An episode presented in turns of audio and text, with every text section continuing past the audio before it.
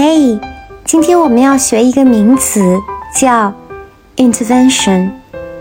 intervention 这个词的意思是说介入、调停和妨碍。我们还可以理解成干预、干涉。